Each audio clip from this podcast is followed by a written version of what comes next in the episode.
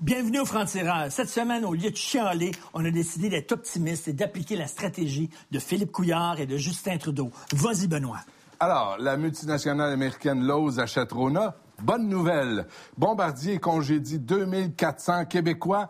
Bonne nouvelle. Justin Trudeau annonce un déficit de 18 milliards de dollars. Bonne nouvelle. non, qu'est-ce que t'as? Bronchite. Une autre bonne nouvelle. Yes.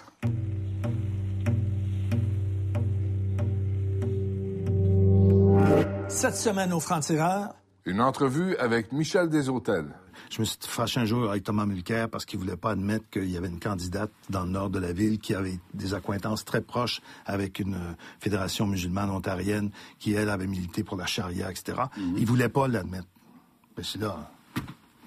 On sait lire, on sait lire. C'est fun un peu. Oui. Il y a des fois, là, là, il était très, très en colère avec moi. J'ai enchaîné avec la circulation, j'ai fermé mon micro, et il s'est levé, il a fait le tour de la table, il s'est mis debout à côté de moi comme ça. C'était assez imposant. Et il me regardait comme ça, puis il m'engueulait. Il est devenu rouge, rouge, rouge, rouge, rouge. J'ai sorti du studio, il a gueulé pendant plusieurs minutes derrière, dans mon dos avec ma patronne, etc. Il était vraiment pas content. Une table ronde avec trois surdoués, ça, ça va soulager certaines personnes, ça va les réconforter. Ah oui, ils ont un grand quotient intellectuel, mais leur quotient émotif, là, est vraiment pas fort, là, par exemple. Mais là. il y en a de tout. Il y Là, en on a est de tout. Le fait d'avoir des problèmes de contacts sociaux veut pas dire qu'on est nécessairement insensible. Puis des fois, c'est le contraire. C'est que c'est tellement exigeant d'être dans du monde que on finit par se refermer puis on fait regarde, c'est vaut juste pas la le peine. trouble. C'est trop C'est dur. pas que ça vaut pas la peine parce que c'est enrichissant quand tu réussis à sortir de chez vous et à y aller. Mais il y a une difficulté de Imagine que la lumière est toujours un petit peu plus forte que pour les autres. La musique est toujours. Puis on dit, ah, c'est que je suis fatigant. Mais tout d'abord, l'actualité de la semaine, est-ce que Daniel Johnson emmène trop large? M. Michel Nadeau, l'ancien premier ministre Daniel Johnson, qui est très influent au sein du gouvernement Couillard, est aussi administrateur chez Bombardier où il gagne 165 000 par année. Il n'y a pas un problème là, avec tous les cadeaux que le gouvernement fait à Bombardier ces temps-ci? Bombardier, c'est une compagnie au Québec qui a 15 000 emplois.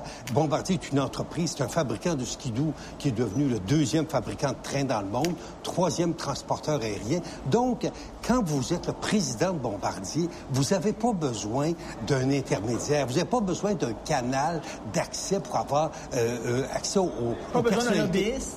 Pas besoin de- d'un lobbyiste parce que euh, le premier ministre prend vos appels. Reste qu'un des administrateurs, c'est quelqu'un qui est très, très influent encore aujourd'hui Oui. auprès du premier ministre Couillard. C'est Daniel Ouais, Johnson. Mais ce genre d'amitié, ça nuit pas. Mais je pense que quand vous êtes une grande entreprise, ce n'est pas fondamental. Mais vous trouvez pas que M. Johnson est en conflit d'intérêts? Il y a un pied dans la politique, il y a un pied dans le milieu des affaires. Il Oui, devrait est-ce que choisir ça un veut ou dire qu'un homme d'affaires ne devrait jamais s'intéresser aux questions politiques? Mais vous savez, vous, les éthiciens, là, vous dites, bon, il faut pas qu'il y ait de conflit d'intérêts, mais il faut pas non plus qu'il y ait d'apparence de conflit d'intérêts. Vous savez, l'image que traîne le Parti libéral, les copains d'abord, un Ouais. chum, c'est un chum, euh, on donne de l'argent à nos amis.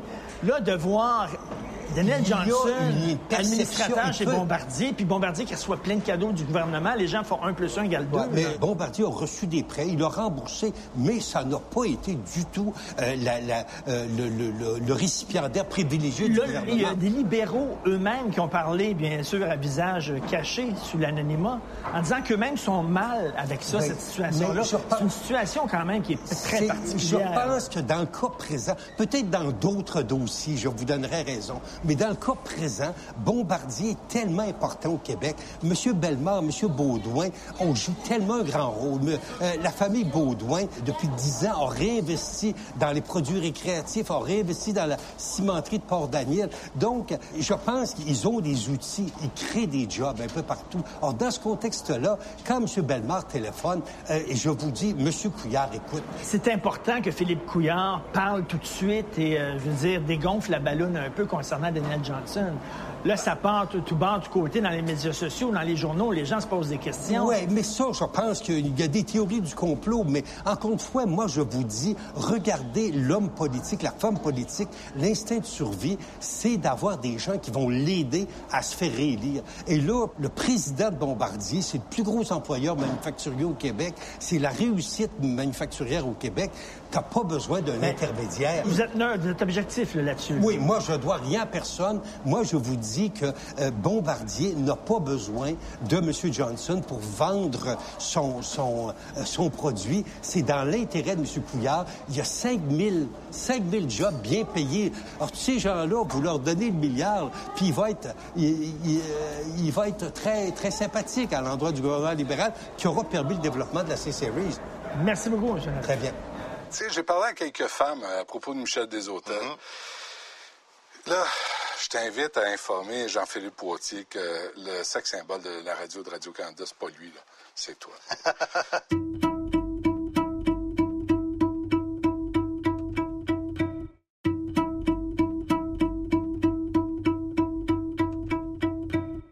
C'est rare qu'on puisse rencontrer un grand homme de radio.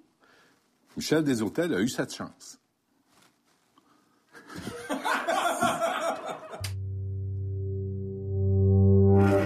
Michel Desautels, bienvenue au Franc-Tireur. Là, Michel, je te dis, c'est pas une entrevue à Radio-Canada, on va se tutoyer. là. On- Mais je suis pas sûr, on peut avoir une bataille là-dessus, parce que moi, je vous vois tout le monde. hein. J'ai eu mon petit moment de célébrité quand j'avais, vous voyez, Jacques Villeneuve. Je sais pas si vous vous souvenez de ça. Au forum, il y avait, sur la patinoire, 200 journalistes. Tout le monde et sa mère étaient là. Tout le monde voulait y voir la binette, était cute, hein. il y avait des cheveux, il était Il était blond, beau. c'était magnifique. Et euh, tout le monde s'est adressé à lui en disant, puis toi, mon Jacques, là, puis ton oncle, c'est-tu important dans ta vie, puis ton père, quand tu rêves la nuit, ça doit... Mais toi, as-tu des espoirs? Et tout le monde, du début à la fin de la... Et à un moment donné, je me suis dit, j'ai posé une question en disant « vous ». Lorsque vous avez aperçu cette voiture rouge dans le virage se rabattre sur vous, quel est le mot qui vous est passé par l'esprit, si on peut le répéter devant un auditoire familial? On a mentionné mon nom, même dans des radios comme celle où vous travaillez aujourd'hui, ce qui était impensable parce que Euh, c'était un événement. Ben, euh, un, t'as cassé le party. Parce que là, les journalistes sportifs, ça se tutoie entre eux. hein. Ben, c'est sûr. T'as remarqué? Comme s'ils avaient tous élevé les mêmes cochons à la même époque. Non, mais, mais je vais faire au-dessus, puis fais au vous. C'est parfait. C'est J'ai pas de correct? problème. Tu sais, j'ai parlé à quelques femmes à propos de Michel Desautels. Mm-hmm. Là, je t'invite à informer Jean-Philippe Poitier que le sexe symbole de la radio de Radio-Canada, c'est pas lui, là. C'est toi. c'est, que- qu'est-ce qui marche auprès des femmes, Michel? Euh, durer. Durer, parce que maintenant, je peux plus avoir prétention de sexe symbole. Vautier peut encore rêver avec son toupette, sa coiffure et tout ça. Il travaille là-dessus. Oui, il travaille fort. Euh, la barbe, parfois, est plus ou moins longue, etc. Moi, j'ai plus grand-chose. Les cheveux, je peux plus faire grand-chose. La barbe, c'est pas génial. Il n'y a pas grand-chose. Mais durer, être dans la durée, dans la fidélité, dans la présence continue, ça, c'est très sexy. Moi, euh, Tiens, j'ai rencontré une auditrice ce matin par hasard. Je savais pas qu'elle était auditrice, mais je elle m'a dit, euh, je vous ai écouté dimanche. Je dis, ah, c'est bien, super. Ben, elle dit, j'ai écouté seulement la moitié. Euh, pourquoi seulement la moitié? Ben, elle dit, je suis allé à la messe. Alors, je vous mets au défi d'avoir beaucoup d'auditrices qui vont à la messe et qui vous écoutent à moitié seulement le dimanche matin. Sincèrement, je ne sais pas. Est-ce que as-tu déjà reçu quelqu'un très près de toi, peut-être même quelqu'un de ta famille, Ouais. et que tu, tu vous voyais en te disant, ça a l'air un peu fou. Là. Euh, euh, mon, mon, mon épouse, euh, à l'époque, Chantal Joly, euh, qui nous écoute, d'ailleurs, qui nous regarde, c'est sûr. Ouais, on la salue, salue. Chantal.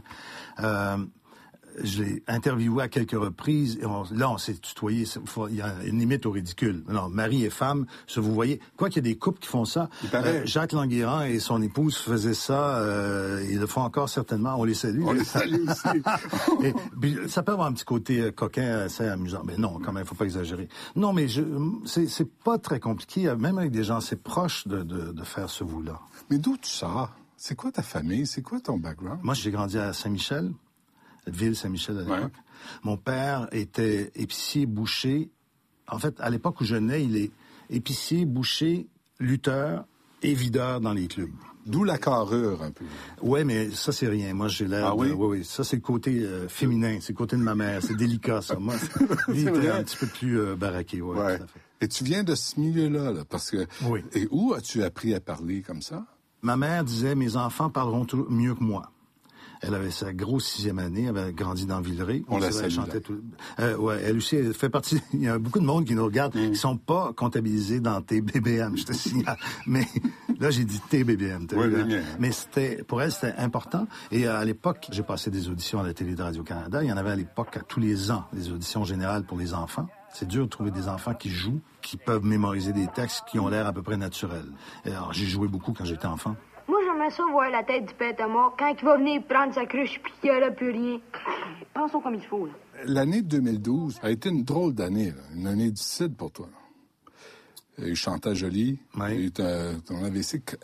Comment ça s'est passé? Puis je veux pas tomber dans le détail, dans le sordide, mais t'es un homme dans l'action, ça arrête pas, mm-hmm. euh, la moto. Et là, tout à coup, qu'est-ce qui est arrivé?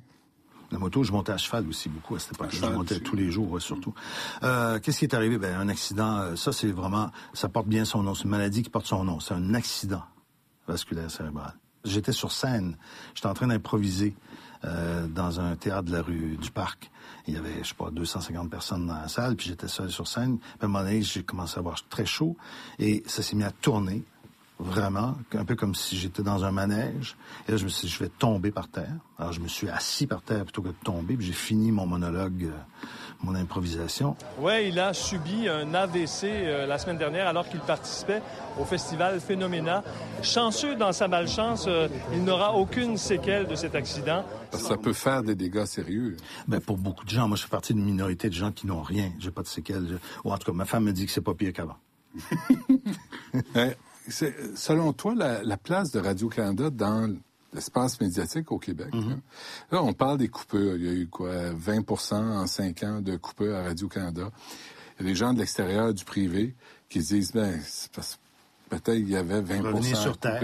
Revenez sur Terre avec nous. C'est assez compliqué, effectivement, parce que, et on, parle des compressions récentes, mais celles des libéraux avant étaient plus fortes en, dollars que celles qu'on a vécues sur les conservateurs. Hein?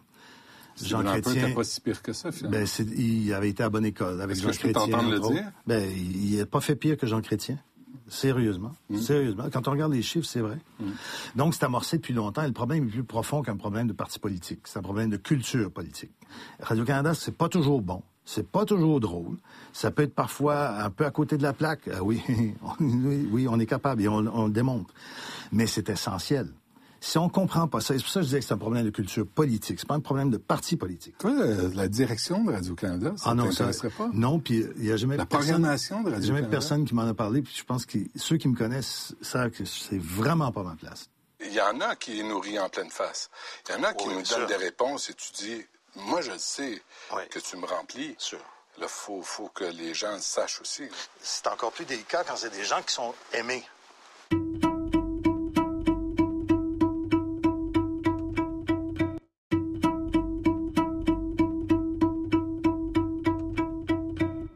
Qu'est-ce qui illustre mieux, le mieux Radio-Canada? On fait des blagues sur Jean-Philippe Boutier, qui est très populaire, ou Michel Lacombe. Euh, et, j'aime beaucoup aller chez Boutier, d'ailleurs, quand ah je suis invité d'honneur régulièrement quand ils ont besoin d'un peu de contenu, justement. Oui, c'est ça, c'est ce que j'ai entendu. tu leur fais un peu la leçon. Ben là. Ben oui. Si on ne mérite pas une risée. Ouais. Es-tu un peu prétentieux? Prétentieux? Oui. Oh, oh, pas du tout. Non? Non, pas une seconde. Non? Jamais. Comment, d'après toi, les gens te perçoivent? Wow, je sais pas. Je sais en tout cas que je suis un de ça et ça c'est pas être prétentieux que de le dire. Je suis un des animateurs les plus faciles avec qui travailler. Ça tu peux demander à toutes les générations de chercher ce réalisateur, patron. Je suis facile. Ben, c'est-à-dire, ben, si je me prenais pour un autre. Ouais ben déjà, on me reconnaîtrait pas toujours à ma hauteur, donc ça me mettrait en pétard. De ton talent. Oui. Puis là, je serais pas fin, puis pas beau, puis Et si on est prétentieux avec le métier qu'on fait, d'abord, on a une chance d'en faire. Moi, j'apprends des choses tous les jours. Mm. Tous les jours. Mm. Le seul problème, c'est que j'en oublie. Mais j'apprends plein d'affaires tout le temps. Alors, c'est mon... Ma joie, elle est là. J'ai pas besoin d'autre de, chose. Puis à la fin, probablement quand tu es effectivement gentil, pas pour être fin, mais pour être gentil dans la vie. Les gens sont, ils le sentent, puis ils le voient aussi quand ils te côtoient vraiment, ils te le voient. Donc, ils sont fins avec toi. Est-ce que tu as déjà eu des humeurs en ondes? Ben, ça m'est pas arrivé très souvent, mais je me souviens d'un jour où ça m'est arrivé. Euh, j'étais avec un vice-président de la Société des alcools du Québec. Et euh, on venait d'apprendre, euh, on commençait à découvrir leur mode de négociation avec les producteurs français de vin.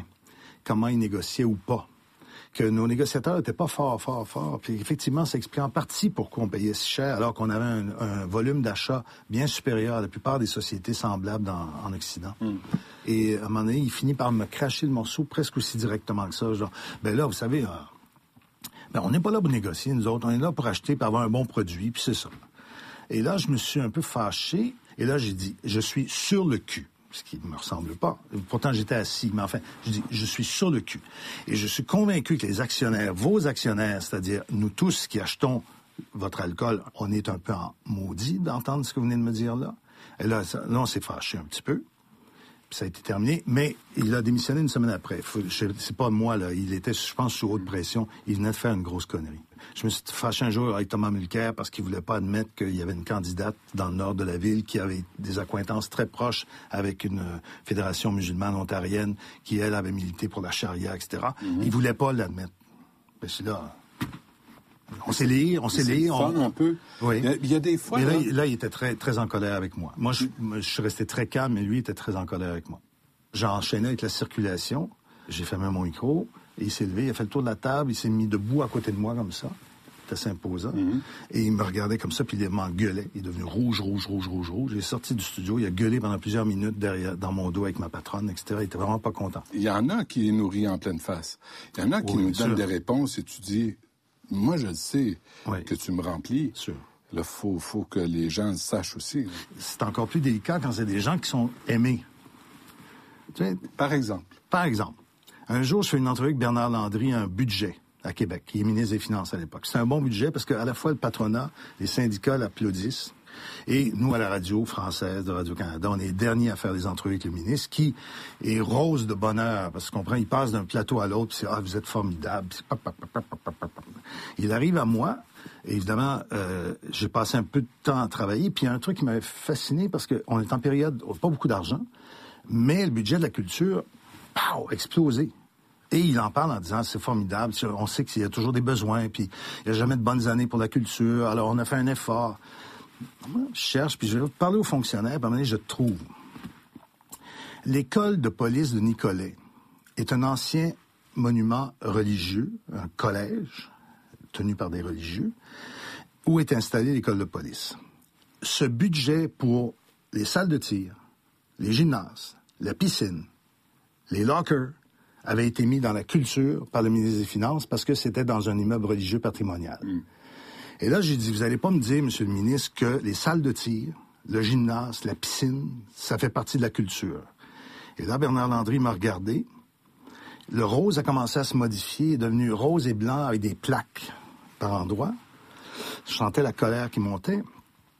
Et il dit, si j'étais en France, monsieur des hôtels, on m'édifierait une statue parce que je protège nos, monuments patrimoniaux et notre culture architecturale.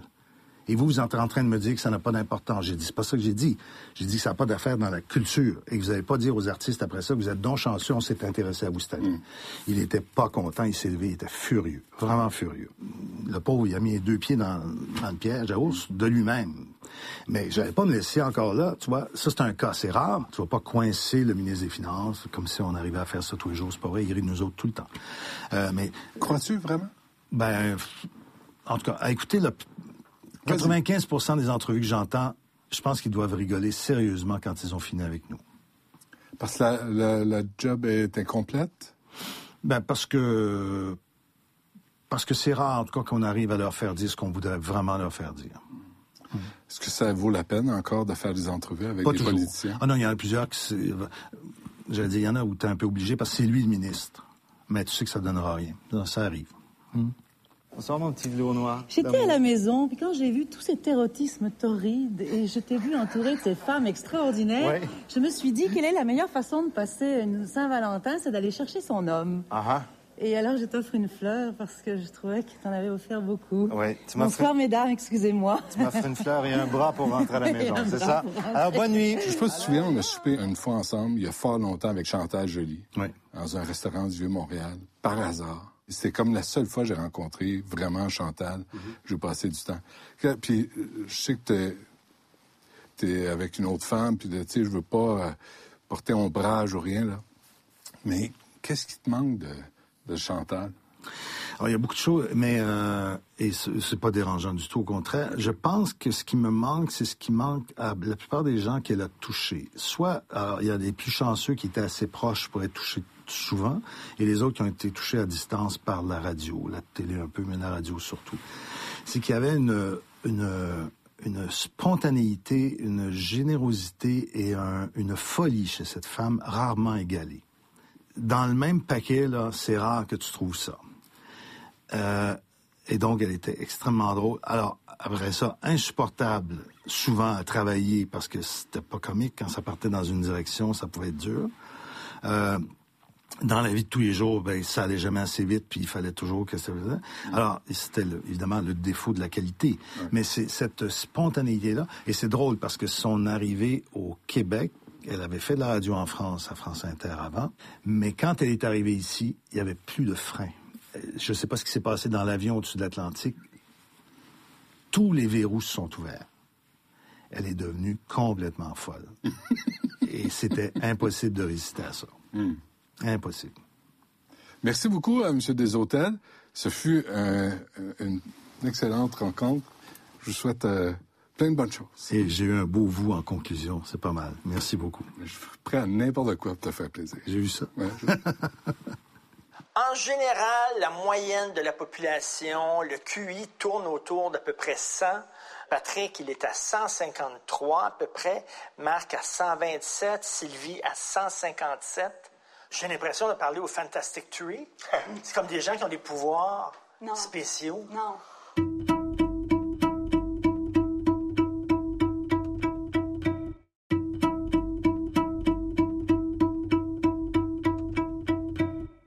Voici maintenant une discussion avec trois personnes qui ont eu de la difficulté à l'école. On ne s'occupait pas suffisamment d'eux. Ils ne fitaient pas avec le groupe. Non, non, pas des cancres, des surdoués. Patrick, Marc et Sylvie, bienvenue au Franc-Tireur. Vous êtes ce qu'on appelle des surdoués ou des doués. En général, la moyenne de la population, le QI tourne autour d'à peu près 100. Patrick, il est à 153 à peu près. Marc à 127. Sylvie à 157. Quand vous avez appris que vous étiez surdoué? Euh, un jour? Ouais, ben moi c'est déjà c'est un peu sensible comme sujet. Euh, en fait, j'ai une amie qui m'a suggéré la lecture d'un petit euh, d'un livre euh, qui s'appelle euh, Moi surdoué. En ouvrant le livre, d'un côté il y avait une table des matières ordinaires, linéaire, puis de l'autre côté il y avait un cercle au milieu avec le titre du livre, puis toutes sortes de lignes qui partaient dans toutes les directions avec les, les titres des chapitres, les sous-chapitres. Ça avait l'air d'un foutoir, mais pour moi c'était clair. Puis pour la première fois, je me disais, il y a quelqu'un qui voit dans ma tête. Enfin, je suis pas fou. Moi, c'est comme ça que ça marche dans ma tête. Il parle mon langage. Ouais. Puis, ben, c'est ça. Et t'avais quel âge? J'avais 43. Ah, ouais. Moi, je l'ai su très, très, très jeune. Parce qu'à la petite école, c'est sûr, bon, j'étais la première de classe, j'étais le chouchou du prof, mais en deuxième année, j'ai eu une chance inouïe. J'ai été sélectionnée pour faire partie d'un projet pilote pour ce qui allait éventuellement devenir l'école de plateau. Ce qu'ils voulaient faire, c'était prendre des enfants qui avaient plus de facilité leur faire faire le même programme en moitié du temps, vu qu'on comprenait vite, et le reste du temps, on ferait de la musique. Puis tout à coup, je passais à top de ma classe, à beaucoup plus homogène, beaucoup plus dans la moyenne dans ma vie de tous les jours. À l'école, du lundi au vendredi, de 8h à 3h, j'étais avec du monde comme moi. Qu'est-ce que vous faites dans, la vie? Euh, je travaille principalement avec ma voix. Je fais euh, de la pub, du doublage, je suis comédien. En fait, c'est quelque chose qui n'est pas nécessairement stédé. Moi, 9 à 5, je peux pas, je peux pas, c'est la mort. Je, suis incapable. Qu'est-ce que tu fais? Je suis euh, ingénieur électrique euh, en automatisation pour une, firme d'ingénierie. Euh, je fais partie d'une équipe où on va faire de la conception, de la construction d'usines pharmaceutiques, mais de toutes sortes de types d'industries aussi. Là, voilà. Et qu'est-ce que tu fais? Ça dépend des jours. Il y a des jours où je suis romancière, il y a des jours où je suis étudiante, il y a des jours où je suis mère de famille. J'ai dans ma tête 18 hamsters avec qui je passe beaucoup de temps parce que je passe beaucoup de temps dans ma tête à imaginer toutes sortes de choses. Il y a des histoires qui roulent tout seules ou des projets où j'ai pas le temps de m'ennuyer. J'ai l'impression de parler au Fantastic Tree. C'est comme des gens qui ont des pouvoirs spéciaux. Non. Non, non. Il y a beaucoup de fausses conceptions par rapport à ça. Mais vous avez des pouvoirs spéciaux. Non, mais regarde, c'est parce que t'as beau avoir, là, on parle de QI, on parle de, de capacité d'apprentissage et tout ça. Ça, c'est une facette de la personnalité. Puis ça nous empêche pas d'être paresseux ou égoïste ou rancunier. On est quand même à la base, on est du monde ordinaire. C'est juste que quand on apprend quelque chose, quand on est mis dans une nouvelle situation, quand on est confronté à quelque chose qu'on connaît pas, on catch beaucoup plus vite. Parce que j'étais toujours la première de la classe à remettre ma copie d'examen. Ah, tu toi aussi? Là, l'examen se déroulait, j'allais remettre ma copie. Personne d'autre bougeait. Tout le monde était occupé à écrire. Là, je me demandais, bon, j'ai oublié une page, j'ai passé des questions. On peut avoir des difficultés à, à- à échanger, à communiquer, à s'entendre, à se structurer. On va être euh, tout le monde brillant, mais on peut partir en 56 dire- directions On a beau être différentes. brillant, ça n'empêche pas d'être On structuré. arrive où avec ça, là? Tu sais, oui, j'ai un gros QI, mais je suis pas capable de patiner, puis je suis pas capable de tracer une ligne droite, puis je chante faux. Fait que, tu sais, Non, à quoi ça sert? à quoi ça sert? Quand on est jeune, on veut se fondre dans le groupe. On veut pas être différent des autres. On veut pas être plus lent que les autres, mais j'imagine on veut pas être plus vite que les autres aussi. On veut faire partie de la gang, puis ça, euh, tu sais, le, stéréotype du petit nerd qui se fait péter ses lunettes, qui se fait intimider, puis qui est encore puceau à 22 ans, là, ça, ça, ça sort pas de rien, là. Ça existe. Il y en a comme ça. Puis surtout à l'adolescence, euh, il y en a qui se font traiter de bol, puis qui, se font dire, ouais, t'es chanceux, toi, t'es bolé. On veut pas se faire dire qu'on est bolé. On veut avoir des amis, on veut être populaire, on veut, on veut faire comme tout le monde, mais il y a une partie de nous qui nous empêche d'être comme tout le monde. Et Patrick, c'était dur, ça, d'être à part des autres? Ben, euh, déjà, juste, juste là, ben souvent aussi, il faut, faut, faut dire une autre chose, c'est que souvent, on va être aussi hyper perceptif. Euh, Sensible. Très Sensible, hyper sensible. Ouais. Puis, ça va, là. C'est juste que le robinet est parti. Je, Ouais, ça, ouais. c'est un peu, c'est un peu, bon, c'est un peu ridicule, mais. Mais quoi, ça te rappelle les souvenirs que tu as Il y a vécu, ça, mais qui aussi étaient désagréables? que je m'en vais à la TV pour dire ça. Si j'étais ici pour dire que je cours le 100 mètres en 9,5 secondes, tout le monde très près. Si j'avais euh, peint une nouvelle Joconde, si j'étais capable de danser, je sais pas quoi, il y a beaucoup de talents qui sont célébrés. Ça, c'est quelque chose qui m'a été donné, une particularité, mais qu'il faut que je cache. Parce que Pourquoi? pas propre. Pourquoi? Parce que, parce que l'argent puis l'intelligence, c'est pas propre. Si t'es riche, t'as fourré du monde, puis si t'es brillant, pour qui tu te prends? T'es pas. Le clou qui dépasse, on C'est pas, non, c'est pas bien de penser que t'es mieux que les autres. Je suis plus intelligent que les autres. Es-tu capable de le dire? Je suis plus intelligent Oui, mais que les autres? J'ai un système d'exploitation différent. C'est ça que je dirais. Moi, je suis déjà inconfortable à me faire poser une question comme ça parce que je sens pas le besoin de me comparer. Euh, je- répondre à ça, ça suggère déjà d'essayer de- d'établir, euh, oui, je suis plus, je suis moins. Ça nous a été donné. On on s'est pas entraîné pour courir marathons. On n'a pas pris de cours de dessin pour peindre une autre Joconde. On est venu au monde de même. It's broadly true that uh, intelligence is innate. It's something that you're born with. It, you, you have no credit for it. It's just a quality you're born with. And um, attempts to develop it are really attempts to educate yourself. You can educate yourself, but you can't improve your capacity to learn, which is what intelligence really is. J'aime bien ta métaphore du système d'exploitation d'ordinateur. Vous êtes né avec un système d'exploitation très Mm-hmm. particulier, euh, très puissant. Est-ce que c'est comme une mutation génétique? Je suis en train de me Non, mais il y, a- il y a une composante génétique qui vient de la mère. Je suis fière de le dire. Euh, C'est prouvé, ça? ça- Il y a eu quelque chose récemment. La mère contribue plus que le père en ADN, premièrement. L'enfant reçoit plus d'ADN de, Le gène n'est pas toujours actif père. chez le porteur, mais le gène est transféré par la lignée maternelle. Oui, le, gène, puis tu reçois plus d'intelligence de ta mère que de ton père. Ça, c'est- ça, c'est démontré. Puis les enfants qui ont la chance d'avoir un de leurs parents qui est doué, souvent quand il y en a un qui l'est, les deux le sont, souvent, ou en tout cas pas loin, là, les parents se reconnaissent dans l'enfant, puis des fois, ils peuvent essayer d'y éviter certains des pièges où ils ont- il y a quelque chose là-dedans. Mais ce gène-là, il peut sauter une, il peut sauter une génération. Donc, un parent, parfaitement dans la moyenne, peut se ramasser avec un enfant hyper doué, puis là, t'as vraiment l'impression d'avoir un martien dans la maison parce que tu comprends pas ce qu'il dit, puis lui, il comprend pas ce que tu dis non plus.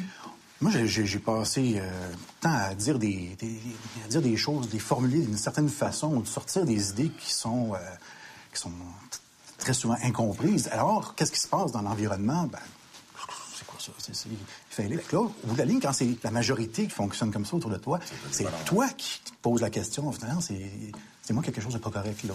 Mais il y a aussi la- la- la- l'attitude où la personne elle-même va se sentir inférieure.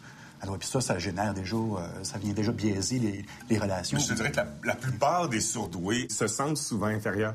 Parce qu'avant de savoir ce qui se passe, T'es pas comme les autres. moi, j'étais à l'école, je comptais sur mes doigts, j'avais de la misère à écrire, mais je trouvais que le prof était d'une vacuité intellectuelle consternante. Fait que t'es pogné entre les deux de dire Attends une minute. Moi, j'arrive à la maternelle, on va apprendre quelque chose. Ils me mettent dans une classe avec des petits culs qui font des colliers en macaroni puis des Pères Noël en watts. Puis là, ils se demandent pourquoi je fais le bordel. J'en ai fait souffrir des profs, là. Et avec... hum, avec délice. Mais j'adaptais mes tortures à chaque professeur. Mais pourquoi tu faisais ça? Parce que je m'emmerdais. Parce que j'avais l'impression d'être incompris. En fait, c'était un appel à l'aide. Moi, j'étais complètement dissipé, dé- désintéressé. Je, je- j'étais un élève très moyen, euh, en bas de la moyenne même. là. Le plus bel exemple qu'on a, un des membres fondateurs de Mensa, c'était Buckminster Fuller, qui, lui, quand il était petit, passait pour un idiot parce que personne s'est rendu compte qu'il voyait rien. Lui, Le créateur de la biosphère. la biosphère. Lui, il voyait rien, puis il était nono à l'école, puis ça marchait pas, mais il s'était rendu compte que le triangle était une structure stable, puis si tu mets plusieurs triangles ensemble, ben, hey, gadon, tu fais un dôme géodésique, tu sais. Mais les gens autour de lui, ils pensaient que c'était un demeuré. Donc, Il a, il a comme été mis à l'écart. Il aurait peut- peut-être... Il serait, se serait peut-être épanoui beaucoup plus tôt s'il avait été mieux encadré. On a un système d'éducation. On va se mettre au niveau de la personne qui a le plus de difficultés dans la classe, celui qui a les pires notes pour l'aider à faire des avancées. Il n'y a pas que du mauvais là-dedans, c'est correct, c'est important qu'on aide ces gens-là, sauf qu'on oublie, on oublie ceux qui sont en, en- en haut de la classe, ceux qui, ont- ceux qui sont capables de comprendre, ceux qui sont capables d'aller vite. Oui, parce que lui, il comprend vite, il va s'organiser tout seul. Mais oui. Ou on dit, t'as fini, t'as compris, va aider les autres. Sans Mais penser oui. qu'on n'est peut-être pas pédagogue dans l'âme, là, puis c'est pas donné à tout le monde d'aller aider les autres. Ben, quand la maîtresse a dit à la petite bolle d'aller aider le petit gars sur le bord du calorifère, là, lui, il est insulté devant toute la classe parce qu'il a besoin d'aide. Puis la petite bolle a pas nécessairement le goût d'y aller. Puis en plus, c'est pas à un enfant de 6, 7, 8 ans de prendre, de faire la job pour un système d'éducation déficient. Je comprends qu'on puisse s'entraider et apprendre la collégialité, oui. Mais à la base, ça devrait être un plus. Ça devrait pas être une chance que j'ai Jean-Christophe dans ma classe, il va pouvoir aider Raphaël. Et là, on dit, bon, c'est facile, quelqu'un qui est très doué, on lui fait sauter une année ou deux années. Sauf que, bon, émotivement, par contre, t'es pas développé comme les gens deux ans plus vieux. T'es au niveau intellectuel, mais t'es pas partout au niveau émotif. Ça, ça, ça crée ça crée T'enverrais-tu d'autres niveau T'enverrais-tu un enfant de 9 ans euh, dans une polyvalente? Tu tu dis, oui, intellectuellement, il est capable de rentrer au secondaire, mais il a quand même juste 8-9 ans, là. Il peut pas, tu peux pas le mettre avec cette porte. Non, mais je pensais les gens, les gens surdoués, c'est qu'ils peuvent, ils peuvent lire des gros livres à 5 ans, puis... euh, Non, Pas spécialement. Il y a Pas spécialement. Ah, moi, j'ai, un déficit hein? d'attention en plus. C'est comme avoir une Ferrari, mais sur quatre sabots de Denver. Ça peut faire bien du bruit, c'est chaîné, ça flash, mais ça va pas bien loin. Donc, à un moment donné, il y a une frustration qui s'installe parce que t'aboutis pas. Moi, dans mon cas, la, la- la mémoire de travail, la mémoire à court terme, c'est une des composantes euh, qui décrit euh, les surdoués. Moi, je suis extrêmement faible à ce- sur, sur ce point de vue-là. Il y a quelques années, j'organisais un congrès à Munich, puis je, suis allée chercher un monsieur à l'aéroport, un conférencier, un prix Nobel de physique. Je l'ai perdu dans l'aéroport, tu sais. parce que le type, il est tellement dans ses affaires, tellement dans sa bulle, il a pas pris la bonne porte en sortant des toilettes. Je l'attendais de l'autre bord. Tu sais, quand tu dis, là, j'ai perdu un prix Nobel à l'aéroport de Munich, là, c'est comme... Mais, mais j'en ai connu comme Mais ça, là, des aussi, scientifiques de haut niveau qui, qui, qui, qui vont quasiment splitter la tombe mais à- à- dans d'autres domaines. Puis ils sont socialement, tu dis, tabarouette, d'où ce qu'ils sortent, là, tu sais, parce qu'ils sont dans leur bulle, puis ils, ils- ils te parlent, mais ils te voient pas. Ça, d'ailleurs, là, ça, ça va soulager certaines personnes, ça va les réconforter. Ah oui, ils ont un grand quotient intellectuel, mais leur quotient émotif, là, est vraiment pas fort, là, par exemple. Mais là. il y en a de tout. Là, on est encore, là, tu vois, on est encore dans le, on est encore dans le cliché, puis c'est, bon, en quelque part, c'est normal. Le fait de, d'avoir des problèmes de contacts sociaux veut pas dire qu'on est nécessairement insensible. Puis des fois, c'est le contraire. C'est que c'est tellement exigeant d'être dans du monde que on finit par se refermer puis on fait regarde, Ça vaut pas la peine. trouble. C'est trop C'est pas que ça vaut pas la peine parce que c'est enrichissant quand tu réussis à sortir de chez vous et à y aller. Mais il y a une difficulté de Imagine que la lumière est toujours un petit peu plus forte que pour les autres. La musique est toujours. Puis on dit, ah, c'est que je suis fatigant. Tu sais, tu finis par te trouver tâche toi-même. Mais j'ai physiquement mal dans mon oreille. J'ai pas de fun d'être ici. Il y a trop de monde, ça fait du bruit. Et toi, c'est auditif, hein? Entre autres, ben, je, je ressens beaucoup les émotions. Je suis très sensible à ce niveau-là. Mais j'ai une hypersensibilité plus euh, physiologique aussi qui est euh, auditive. Là. Alors, euh, un son, un bruit de vaisselle euh, euh, comme ça, ponctuel et fort, euh, ben, ça, me, ça me hors de moi. Ça, me rend, ça peut même me rendre agressif. là. Souvent, en jeune âge, là, les gens commencent à faire un petit peu d'automédication pour essayer de se ramener ou de se calmer l'angoisse parce que c'est extrêmement angoissant aussi. Automédication, tu parles alcool-drogue? Oui. C'est ça? Oui.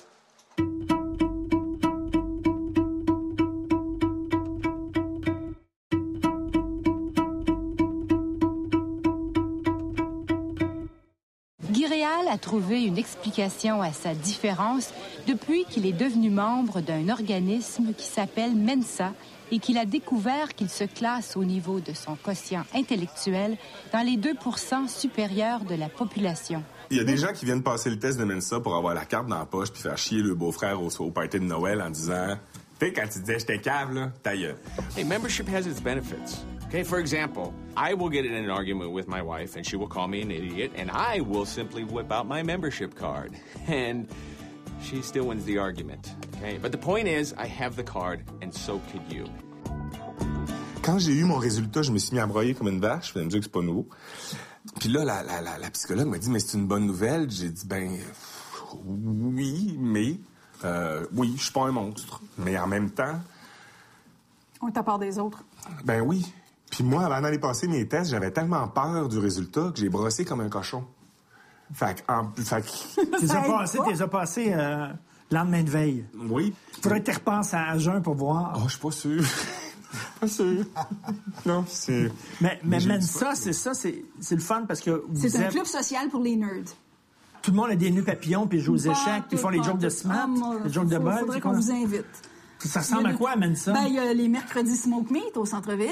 Il y a des sorties de quai, il y a des conférences de toutes sortes. Je me souviens, plusieurs années, j'ai vécu en, en Grande-Bretagne un bout de temps. Je suis allée dans plusieurs rencontres là-bas. Euh, C'était soit des beuveries ou des conférences euh, sur, sur des sujets complètement flyés. Puis pas longtemps après ça, je suis allée à, à Chicago, party d'Halloween de Mensa, une gang d'Américains dans un hôtel. C'était, ça revirait quasiment à l'orgie. Tu sais, Ah il y avait de tout, euh, tout, tout, tout, de n'importe quoi. Depuis 2003, là, euh, j'y allais beaucoup, justement pour le besoin de reconnaissance. En fait, c'était la première fois que je sentais euh, une appartenance. là. C'était la première fois que je sentais une forme de reconnaissance. Quand j'ai allumé que le 98e percentile, c'est quand même une personne sur 50, on peut-tu arrêter de s'énerver?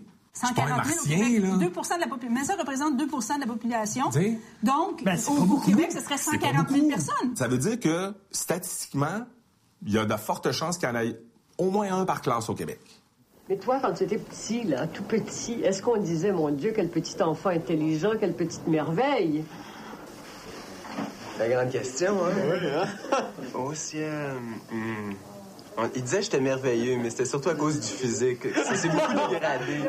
Quand Peter Parker il apprend qu'il est Spider-Man, qu'il a des pouvoirs, là, là, il s'amuse avec ça, là, il essaie de sauter le plus loin possible, puis sur les plus gros buildings possibles. Ça, quand tu sais que t'as- je reviens à un pouvoir, parce que pour moi, je le vois comme ça, c'est un pouvoir, un talent, une, une habileté particulière. Est-ce que tu dis là, je vais, là, là, je vais, je vais la Non, muscler. Je suis capable d'accomplir de grandes choses, mais il faudrait que je me grouille là derrière. Et je suis, je procrastine. Ça, c'est mon plus gros problème. Moi, j'attends dernière minute, puis je, je dis toujours je fonctionne mieux sous pression, mais c'est toujours dernière minute, puis c'est toujours parce que j'ai plus le choix, puis j'embarque dans toutes sortes de choses qui roulent tout, tout en même temps. Alors, je suis un petit peu ici, un petit peu là, un petit peu ici. Je m'éparpille beaucoup.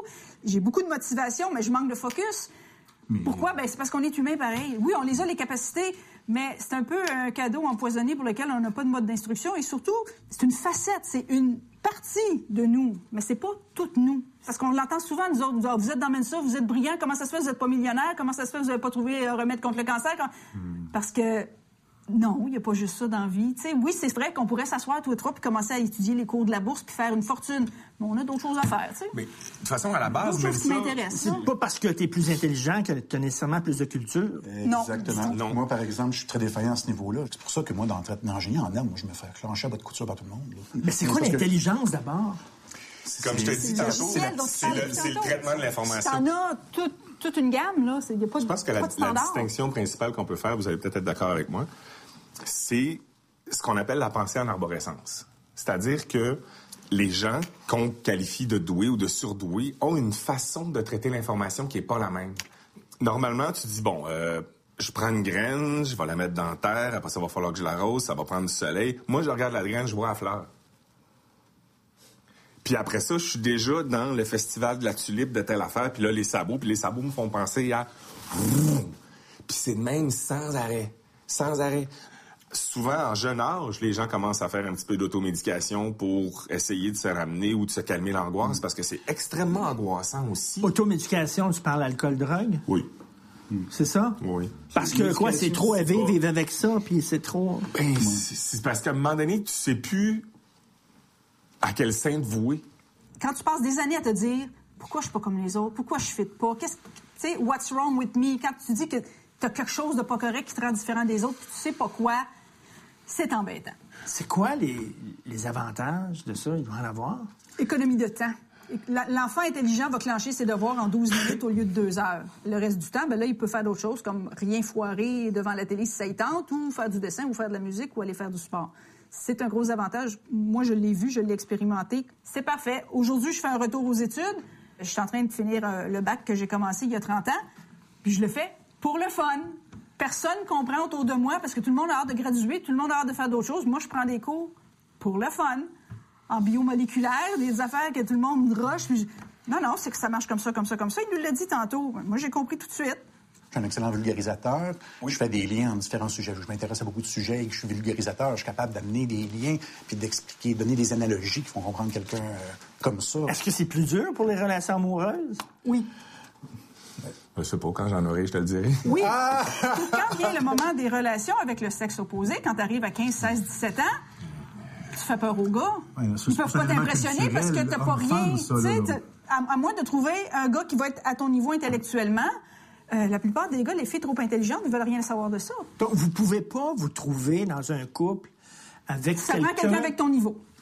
Avec quelqu'un d'un autre niveau, c'est impossible. Ah. Je dirais que la plupart des femmes disent qu'elles aiment l'intelligence puis le, le- le sens de l'humour, là.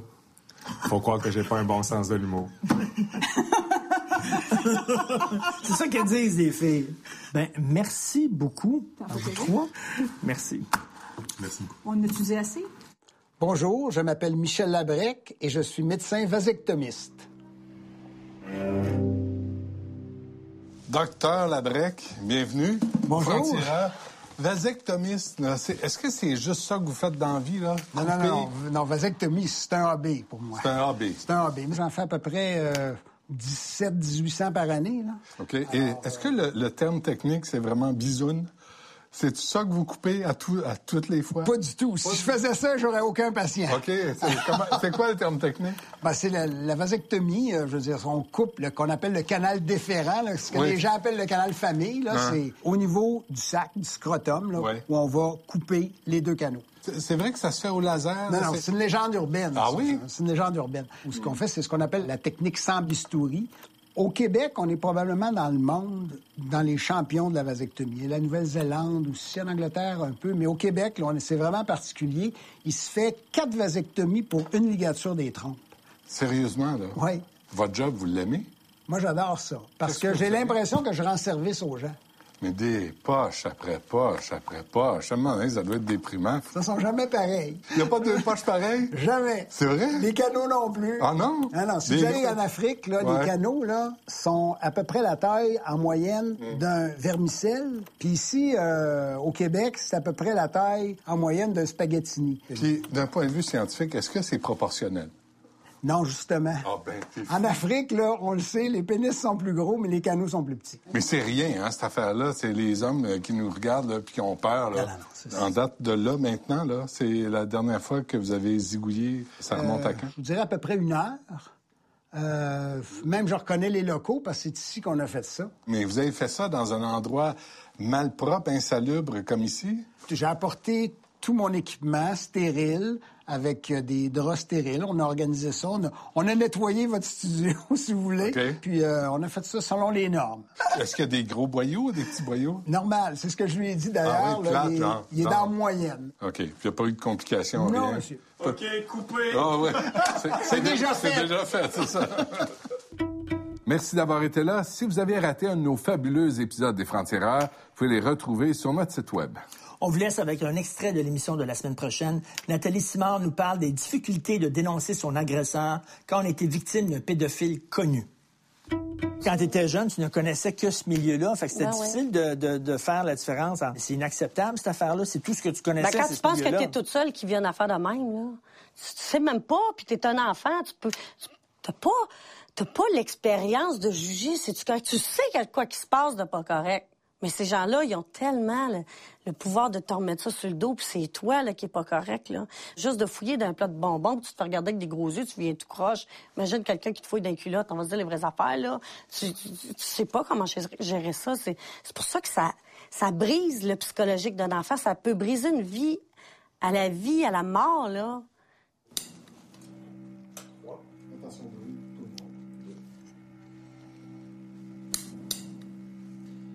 D'abord, est-ce que. Est-ce que. Il y avait un peu de bleu là-dessus, que tu portes pour rien aussi. Non. Parfait. C'est bon. C'est bon pour nous? Merci. Choto! On laisse passer le bazou. Ah ouais. Ah oui. Je peux surtout pas être comme des Ouais. Prends du café.